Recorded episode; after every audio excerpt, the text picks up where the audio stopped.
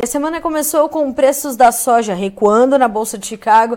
Mais uma vez, toca a volatilidade e baixas de dois dígitos sendo registrados entre os principais contratos. Aqui no Brasil, o clima ainda dá alguns sinais de alerta, ainda traz algumas preocupações e como isso tudo se encontra e se traduz para o produtor brasileiro de soja, quem vai nos ajudar a entender é o consultor em agronegócios, Enio Fernandes, da Terra Agronegócios, já conosco nesta segunda-feira, 23 de outubro. Enio, boa tarde, meu amigo, seja bem-vindo. Sempre um prazer estar contigo, principalmente quando eu estou aqui na bancada e tenho o privilégio de te entrevistar mais uma vez. É um prazer estar com você de novo, com o pessoal do Notícias Agrícolas. Obrigada, Enio. Me diga, o que, que, motivou essa, essa baixa que, na verdade, foi se intensificando ao longo do dia e terminamos assim perdendo mais de 10, 11 pontos nos contratos mais negociados em Chicago, Enio?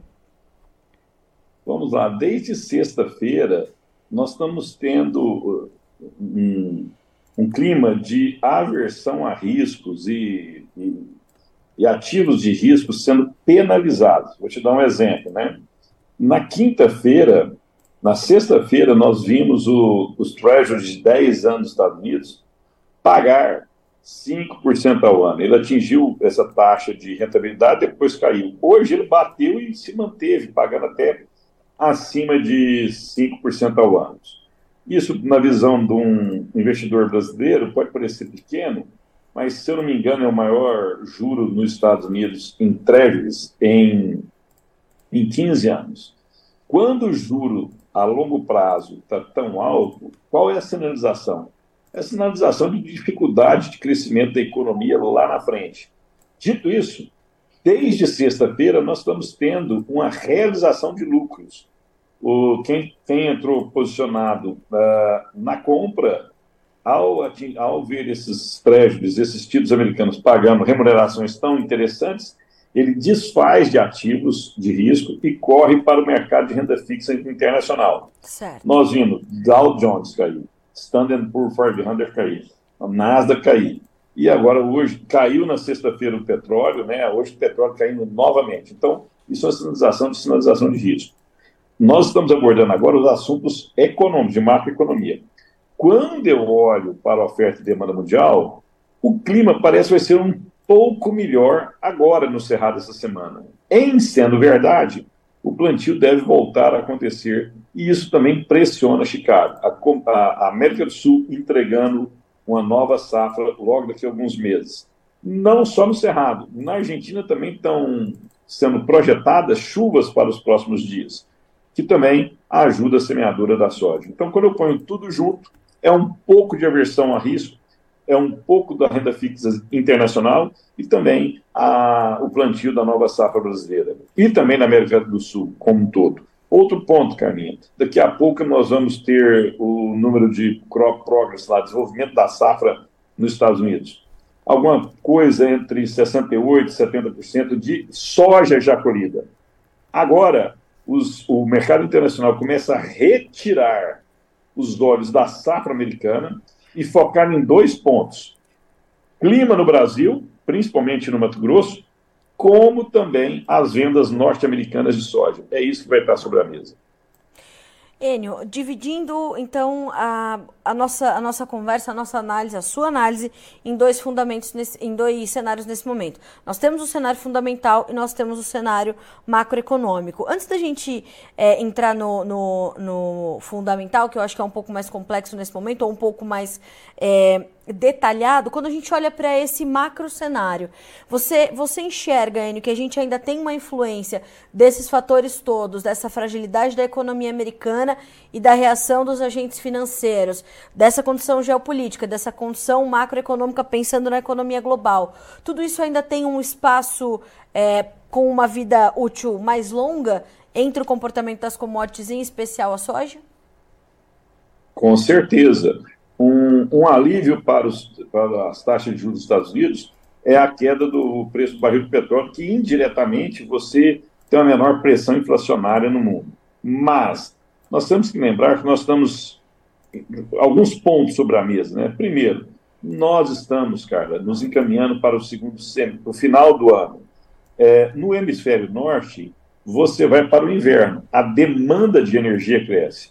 Energia para as fábricas e o comércio atender a festividade final de ano e demanda por compras, a, a, a maior demanda por energia por aquecer as casas, e você também chega no final do ano com mais viagens uh, internacionais e nacionais em vários países do mundo. Tudo isso demanda mais energia.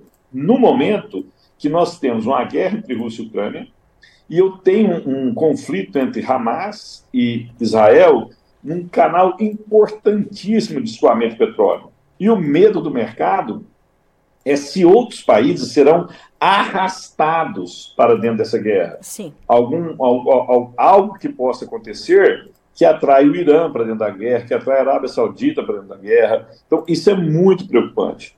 Isso, é, esse, esse risco hoje é menor, porque você está vendo os preços do barril de petróleo cederem, mas isso é, uma, é, um, é um ponto momentâneo. Uh, é quase que certo a invasão de Israel na faixa de Gaza. Isso já foi prometido várias vezes. Quando adentrar na faixa de, Gaza, de Gaza as forças de Israel, você pode ter algumas consequências na geopolítica ou algum erro de estratégia militar ou erro balístico que possa atrair outros atores para essa guerra. Aí a gente vai ver o, o barril do petróleo subir fortemente e você, consequentemente, é, se esse barril do petróleo se manter em alta, os Estados Unidos têm mena, menor capacidade de reduzir o juro interno dele. Os Estados Unidos não reduzindo o juro interno, no final do dia, o que nós vamos ter? Juros internacionais mais altos, pressão sobre o, sobre o dólar, pressão sobre o dólar inflacionário. Então, a, a questão geopolítica, essa tensão de final de ano por demanda de energia, ela não passou, está longe de passar. Nós vamos viver por isso, vamos conviver com essa incerteza por mais algum tempo. E tudo isso reflete na taxa de juros nos Estados Unidos, que reflete no preço da moeda norte-americana a nível global. A gente está falando de um dólar aqui para o Brasil acima dos cinco reais ainda. É uma, na sua perspectiva, na sua análise, Enio, é uma é um patamar sólido esse dos cinco, mesmo que ele oscile um pouquinho perto disso, ou para cima ou para baixo, os cinco reais é um patamar sólido que a gente deve ver se manter até o final do ano?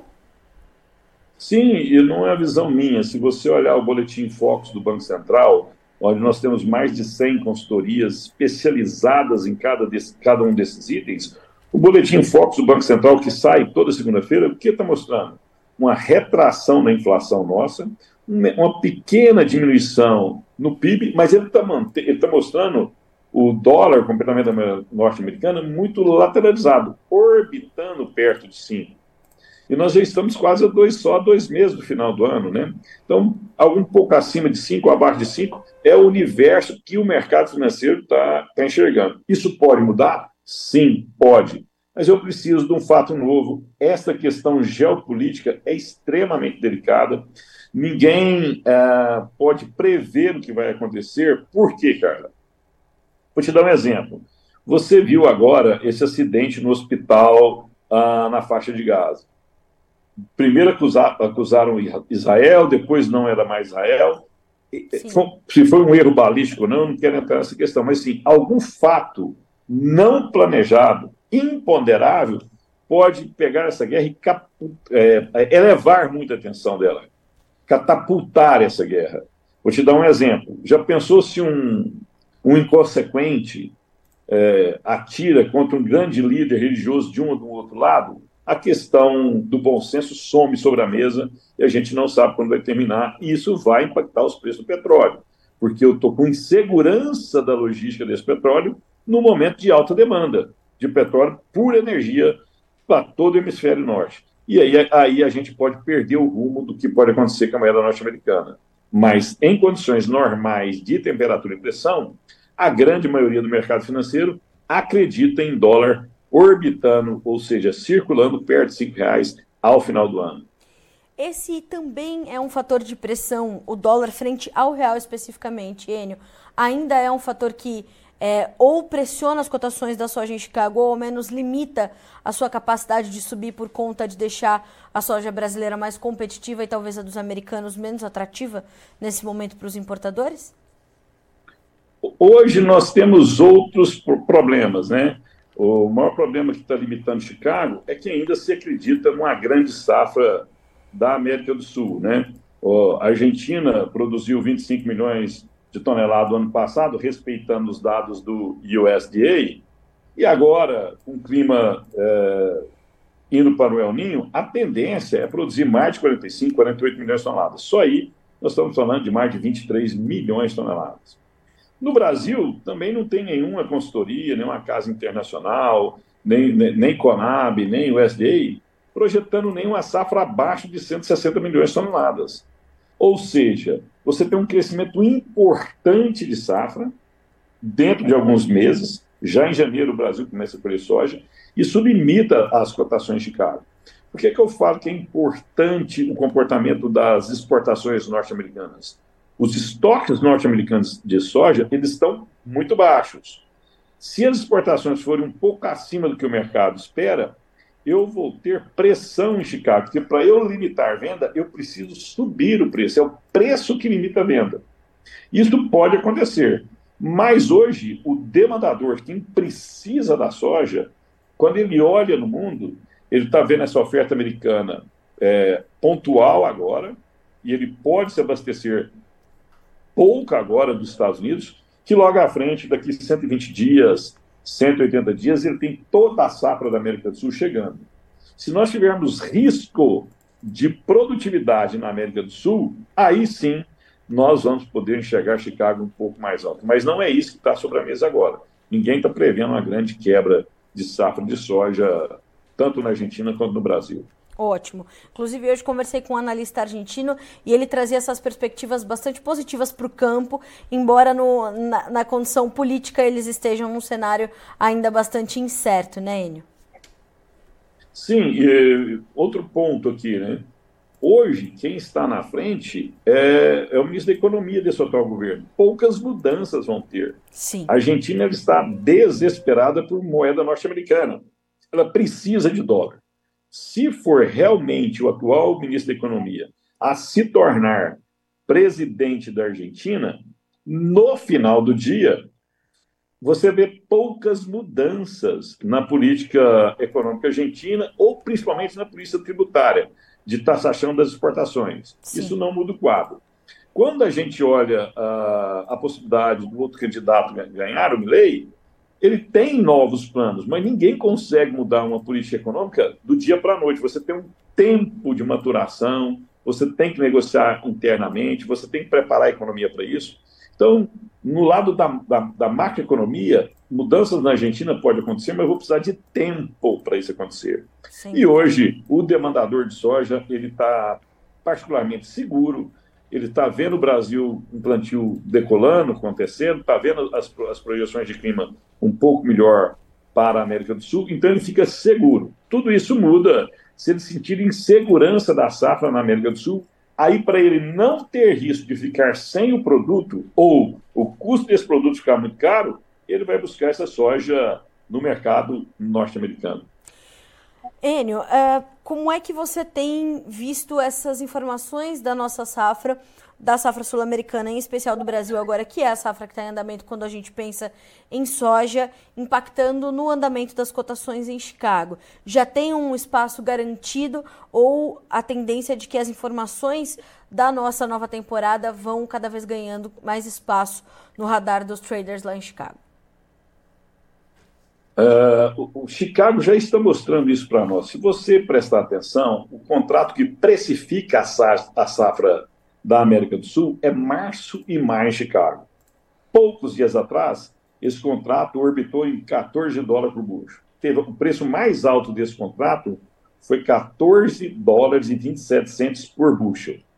Hoje nós fechamos entre 13 e 18, 13,32 bushels points, tanto no contrato março quanto no contrato maio, respectivamente. Ou seja, conforme o plantio brasileiro foi acontecendo, conforme o produtor brasileiro foi semeando, e nós estamos com risco, porque o clima não está muito favorável, mesmo assim, Chicago cedeu. Quanto mais certeza o mercado internacional tiver da safra sul-americana chegando no mercado com segurança, logicamente nós vamos ter pressão de cotações de Chicago. Quanto menor for essa certeza, aí a gente pode ter altas em Chicago. E eu tenho que fazer um outro ponto aqui. preços altos em Chicago não significam preços altos aqui. Por quê? Uhum. Quando eu olho a, a oferta de soja nos Estados Unidos, ela é restrita se o plano de exportação estiver correto. O estoque final lá em setembro do ano que vem, ele vai, a final de agosto do ano que vem, desculpa, ele vai ser pequeno, menos de 6 milhões de toneladas. Isso dá uma relação estoque-uso baixa. Por isso nós estamos vendo Chicago perto de 13 dólares por bushel. Agora, a safra brasileira chegando, a gente colhia 164, 165, a Argentina colhia 48 milhões de toneladas, 50 milhões de toneladas de soja, gente, nós vamos ver os prêmios corrigirem essa grande oferta na América do Sul uhum. e uma oferta restrita lá nos Estados Unidos. A função dos prêmios é isso, ele é um amortecedor que transforma a oferta do, da soja aqui dentro versus os Estados Unidos. Por isso, poucos dias atrás, mesmo com soja que os produtores não vendendo, nós encontrávamos preço de 110 acima. Hoje você tem 100 acima no Porto de Santos, frente às cotações de Chicago. Ou seja, você tem essa correção, porque a oferta aqui contra a oferta lá. E a sua perspectiva, Enio, qual é para a nossa safra? A gente tem tido um, um, arranque inicial um pouco turbulento, complicado. A gente tem uma irregularidade que marca muito esse início de safra. Chove demais num lugar, chove de menos no outro. Como é que tem sido a sua perspectiva e, diante da sua experiência, como é que você está avaliando esse início de temporada? Depois de um longo período analisando a safra no Brasil, uh, tirando uh, momentos realmente drásticos, né? Nós chegamos a perder 25 milhões de toneladas recentemente, né? Mas quando a gente olha, na maioria das vezes, em anos de El Ninho, é favorável para a safra na América do Sul. Esse ano é um ano de El Ninho. Se ele é forte ou fraco, eu não quero adentrar nessa questão, mas é um ano de El Ninho. Segundo, nós estamos tendo dificuldade de plantio, sim. Pode atrasar um pouco mais, mas no final do dia você ter uma safra boa no Brasil, uma safra de soja boa no Brasil, parece que é, é, é, mais comum do que você ter quebra de safra aqui. E eu gostaria de finalizar o seguinte: eu posso plantar mais tarde, esse plantio mais tarde pode diminuir um pouco a produtividade, mas nós temos que lembrar que só o Rio Grande do Sul pode entregar 7 milhões a mais toneladas do que o ano anterior. Se nós colhemos 156 com mais 7, já dá 163 milhões de toneladas. Nós podemos crescer mais 1, 2 milhões de toneladas, um crescimento de 1, 1,5%, só de contratos que já foram feitos anteriormente, que os produtores arrendaram áreas para vir em 2, 3 anos, seria natural um, um aumento de área de 1%. Isso nos daria 164, 165 milhões de toneladas. O número da terra agronegócio é 164,48 hoje. Logicamente, se a gente tiver problemas de pluviometria, de clima, que se a poderosa mãe natureza não nos ajudar, aí a gente vai reduzir isso conforme os acontecimentos. Mas hoje não tem isso sobre a mesa ainda. Um caso de replantio ali, um replantio ali, é menor lucro para o produtor, ou, na verdade, prejuízo. Mas a soja acaba chegando ao mercado. O que está tá me deixando com ponto de atenção é o plantio da segunda safra. Nós estamos chegando no final do mês de outubro, o ciclo médio da soja brasileira é algo perto de 120 dias. Se você voltar a plantar hoje, nas regiões do Cerrado, tem muita região parada de plantio. Se você plantar hoje, ou essa soja começar a emergir hoje, eu vou colher ela no final de fevereiro, perto do dia 25 de fevereiro, 24 de fevereiro. Ou seja, no finalzinho da janela para o plantio de milho de segunda safra. E milho plantado tardiamente no Brasil, adentrando ao mês de março, nós poderemos ter frustrações quanto à produtividade. Por isso que nós estamos vendo as vendas de semente de milho extremamente baixas, as vendas de insumos específicos para milho também comprometidas. Agora, Enio, como é que é, isso se junta às informações de uma comercialização bastante lenta com a safra 23-24 e naturalmente as, as vendas de milho safrinha do ano que vem também estão bastante contidas por um comportamento do produtor que é justificável, né? O produtor está sem saber muito bem para onde vai a sua safra, se vai ter de replantar ou não em alguns lugares, e isso deixa a nossa comercialização um pouco mais lenta do que é, gostaríamos que estivesse. Isso também é outro sinal de alerta que o mercado brasileiro acende nesse momento? Sim, cara, isso o ponto é muito importante. Vamos lá. Os produtores do ano passado foram muito feridos por concentrar a comercialização num período curto, né? muita oferta num período curto. Eu acredito que conforme o plantio for evoluindo, os produtores vão voltar a fazer rede, proteger seus preços para o ano que vem.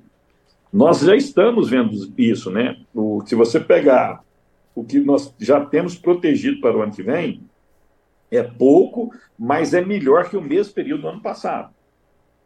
E mesmo assim, lembro, o plantio está parado em algumas regiões, muitos produtores, principalmente do Paraná para cima, extremamente preocupados se essa soja vai desenvolver ou não, se o que plantou vai nascer ou não, se vai ter necessidade de replantio ou não. Se as chuvas chegarem conforme estão sendo projetadas, esse produtor fica mais seguro da sua safra. Ao ficar mais seguro, ele tende a proteger os preços para o ano que vem. Até porque a estratégia do ano passado de não vender nada machucou muito a saúde financeira desses produtores. Então, nós precisamos esperar mais um pouco, ver se essas vendas vão acontecer. Caso elas não aconteçam, os produtores ficarem retendo ad eterno essa comercialização, podemos ter problema lá na frente, sim.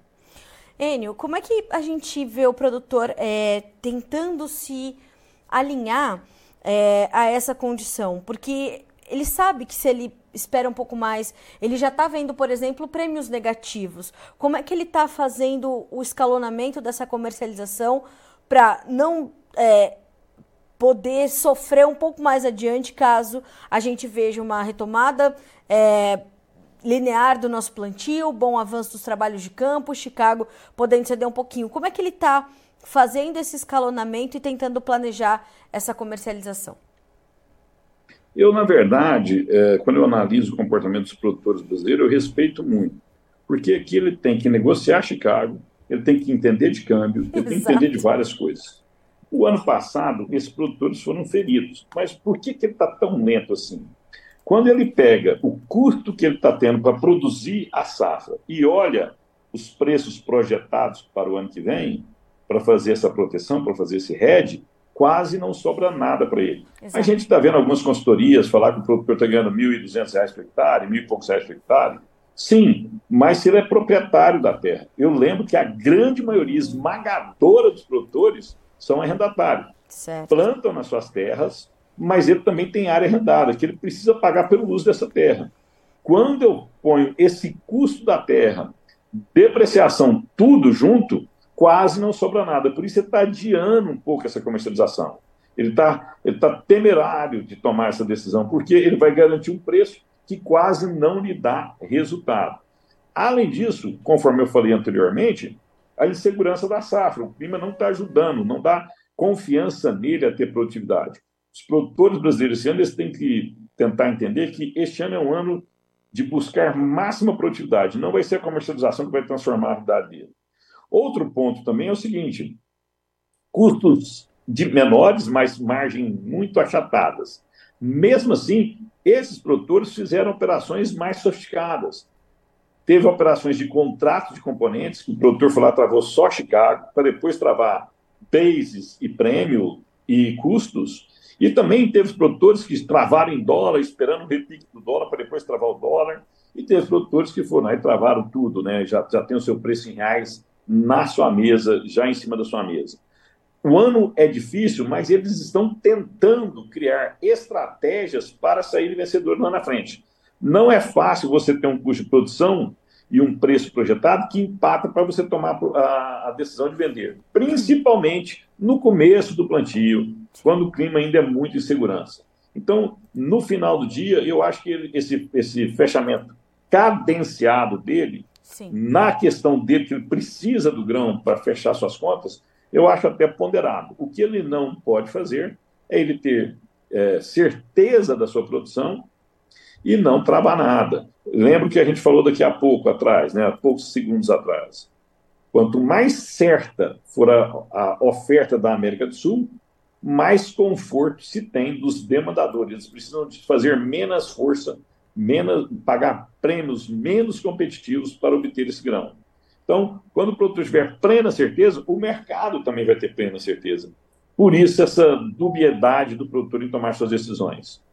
Enio, como é que uh, a gente entende nesse momento do lado do demandador. Ele já está olhando nesse momento, por exemplo, para uma soja americana que é mais competitiva e vai concentrando suas compras por lá. E na sequência ele vai olhar nos embarques a partir de fevereiro, principalmente para diante, já olhando e fazendo as suas compras aqui no Brasil, ou diante de uma oferta que parece ser confortável nesse momento, né? Se não muito abundante, mas pelo menos confortável, ele fica um pouco mais contido. Como é que a gente entende a demanda nesse quebra-cabeça? Vamos falar do principal comprador do mundo. De cada 100 quilos de soja do mundo, a China compra quase 65 quilos, né? era 70 quilos, é a maior demandadora do mundo. O chinês é um hábil negociante, né? O que, que ele está fazendo, né? Ele comprou, tá comprando, comprou soja americana, está comprando soja americana, mas quando ele vê oportunidades, ele também compra soja brasileira. Semana passada, nós vimos 8 a 10 cargos sendo compros para março do ano que vem. E, ele também, na, na, semana passada, comprou soja uh, interna nos Estados Unidos. O que, o que, que isso me sinaliza? O, o demandador internacional, as empresas internacionais, que precisam desse, desse produto, os chineses que precisam desse produto, eles oram, compram lá, oram, compram aqui, a depender dessa relação. Eles não, é dificilmente eles vão centralizar compras em um determinado local para até não inflar Chicago. Se eles centralizam compras em Chicago, logicamente os preços começam a subir na Bolsa de Chicago. No final do dia, o que, que acontece? Eles vão tradando, ora lá, ora cá. Se eles tiverem insegurança da safra da América do Sul, principalmente do Brasil, a gente fala América do Sul, mas a soja argentina, no final do dia, é farelo e óleo, e os chineses preferem importar o grão. Então, e quando a gente fala no Brasil, eles olham muito para o Mato Grosso o principal foco é o Mato Grosso. Sim. Se você tiver insegurança de produtividade no Mato Grosso, o chinês, o demandador internacional, começa a comprar mais nos Estados Unidos na tentativa de se garantir da oferta. Segurança na safra aqui, uma safra principalmente no Mato Grosso evoluindo bem, passa a sensação de uma grande safra no Brasil e isso dá conforto a eles. E é isso que eles estão fazendo agora. Até agora, todas as consultorias, todas as casas, tanto é, governamentais como privadas, acreditam em uma safra acima de 160 milhões. A variação é mínima. 162, 164, 165, uhum. é 3, 2 milhões de toneladas de uma casa para outra, isso é mínimo. Isso é, não, não mexe no jogo, né? Isso dá segurança a esses demandadores. Enio, para a gente finalizar a nossa, o nosso entendimento desse início de semana. Como é que estão os mercados de farelo e de óleo, que também têm trazido alguma volatilidade ali em Chicago? Como é que eles dois têm se comportado e como isso pesa para o mercado de grãos nesse momento? Muito boa sua pergunta, até para a gente desmistificar. Hoje, você esmagar a soja, fazer farelo e óleo, dá boas margens aos operadores, dão boas margens, né? Uh, tanto aqui como lá fora, né? Principalmente aqui, nós estamos indo para o final do ano, algumas fábricas começam a parar para fazer manutenção, outras já atingiram o seu número do que precisa ser é, adquirido para conseguir esmagar até a entrada da próxima safra, e indiretamente esse conforto de número já pronto, ou de eu parar para fazer manutenção na minha planta, eu limito um pouco a oferta de farelo e óleo. Isso melhora as margens. Quando eu olho para os Estados Unidos, eu, muita gente falando na retração de demanda americana, o USDA falando até no consumo menor de soja nos Estados Unidos.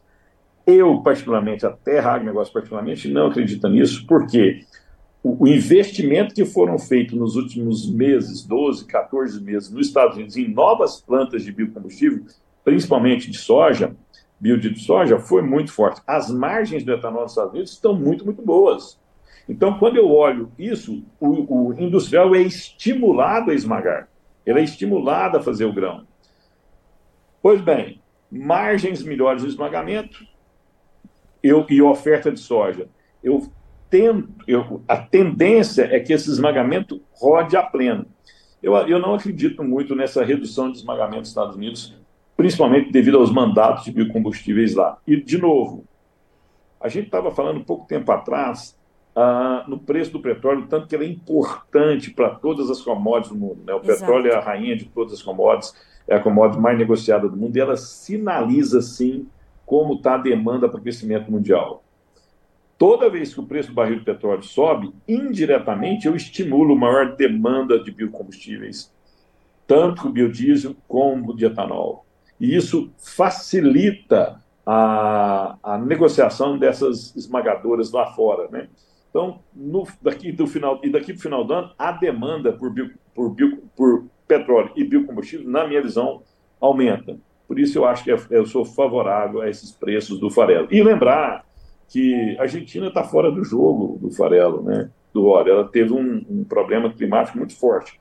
Essa realidade muda completamente para o ano que vem. A Argentina deve voltar uh, fortemente a ofertar farelo e óleo, e isso vai mudar. Mas no curto espaço de tempo, o, o cenário é positivo, tanto para farelo como para óleo.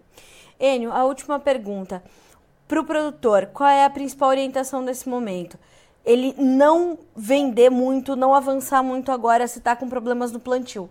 É acertado ou dá para ir escalonando e pulverizando um pouquinho essas vendas e garantindo pelo menos os seus custos? Qual a orientação que a gente dá para o produtor brasileiro começar essa semana no mercado, esse, esse, dessa audiência que está nos ouvindo agora?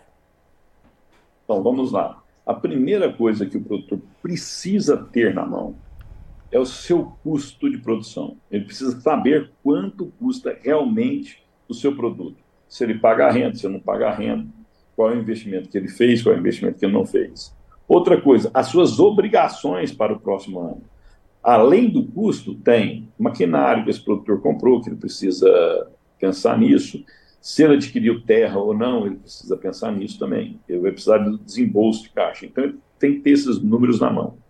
Segundo, é verificar se a média da produtividade dele, nos atuais preços que estão sendo projetados para o ano que vem, tanto em dólar ou em reais, a depender do que ele está devendo, se isso lhe garante margem. A gente veio de anos de margem muito altas e, e, e o mercado não se comporta assim sempre com margens excelentes. Então ele precisa ter um plano comercial, achar qual é o break-even dele, de qual patamar de preço, qual é o, break, o ponto de equilíbrio dele, qual é o, qual o patamar de preço que dali para frente lhe interessa vender. O produtor ele vai produzir soja, ele senta com o agrônomo, discute a variedade que ele vai plantar, ou com os seus amigos, ele discute a variedade que ele vai plantar. Ele discute qual equipamento que ele vai utilizar, qual é a melhor plantadeira que ele vai utilizar. Ele discute qual é o produto químico que ele deve utilizar, qual é mais eficiente, qual que não é mais eficiente. Então ele tem um planejamento agronômico. Ele precisa ter um planejamento comercial. Se você não planeja, você não toma decisão, você fica sempre inseguro. Se eu tenho um plano, o mercado mudou, eu ajusto o meu plano. Mas eu preciso ter um plano inicial, porque senão você fica sempre esperando o melhor preço. E a minha vida me ensinou um negócio: o melhor preço a gente sabe só depois que ele aconteceu. Verdade. A não, a não tomada de decisão é uma decisão que às vezes pode prejudicar esses produtores. É verdade. Enio, acho que dessa forma a gente começa é, muito bem a semana acompanhando é, as suas orientações, né, as suas sugestões, a sua análise sempre brilhante. Quero te agradecer muito pela disponibilidade, pela agenda e por estar conosco nessa segunda-feira, meu amigo. Muito obrigada. Eu que sou grato, é sempre um orgulho estar com vocês. Um, um bom plantio a todos. Obrigada, Enio. Bom trabalho para ti, meu amigo. Até a próxima. Boa semana. Um abraço. Tchau, tchau. Enio Fernandes, senhoras e senhores, e aí o que a gente entende, né? O mercado está re realmente se redesenhando, né? A gente percebe que há uma, uma busca do produtor por tentar equilibrar os trabalhos de campo com a sua comercialização, busca saber para onde podemos caminhar uh, com preços e o Enio Fernandes traz uma, uma orientação importante nessa, nesse final da sua fala. É determinante que você entenda os seus custos de produção e vá escalonando as suas vendas para capturar as oportunidades que o mercado lhe oferece. E esse momento de mercado climático aqui para a América do Sul costuma dar algumas oportunidades, como o Enio bem pontuou, e aí é momento de agir, não é, é fazer suas contas e ter ao seu lado um bom profissional de confiança para garantir a sua comercialização. Vamos ver como ficaram os preços e a gente começa com os números da soja na Bolsa de Chicago. A soja, como eu já havia adiantado, fechou com baixas significativas de 12 a 15 pontos e meio. O novembro, 12 dólares e 86 centos por bushel, 15 pontos e meio de queda. O janeiro, 13 dólares e 5, 14 pontos mais 75 de baixa. O março, 13 e 18 com 12 pontos mais 75 de baixa e o maio recuando 12 pontos, fecha com 13 dólares e 32 centavos. No milho, os preços também fecharam no vermelho. Dezembro, 4 dólares e 90, perdendo 5 pontos mais 25. O março, 5 dólares e 4, com queda de 5 pontos. O maio, 4 pontos e meio de baixa, também para o julho, 4 pontos e meio de queda. O maio fecha com 5 e 12, o julho, 5 dólares e 17 centavos por bushel. E para finalizar, os preços do trigo. Estes com estabilidade encerram o dia. Dezembro, 5 dólares e 87, um ponto mais 25 de alta. O março, 6 dólares e 15, subindo um ponto e meio. O maio, 6 dólares e 31, 0,75 de ganho. E o julho, 0,25 de baixa, 6 dólares e 45 centos por bushel. A gente fica por aqui com as informações do mercado de grãos nesta segunda-feira, concluindo a nossa programação ao vivo, mas já te convidando a continuar conosco nesta segunda-feira para ser o produtor rural mais bem informado do Brasil, porque já já está chegando Conexão Campo Cidade com um timaço de gigantes pensadores do agronegócio brasileiro, discutindo ali pautas importantes desse momento para o nosso setor. É um instante só, a gente volta já já. Notícias agrícolas, informação agro relevante e conectada.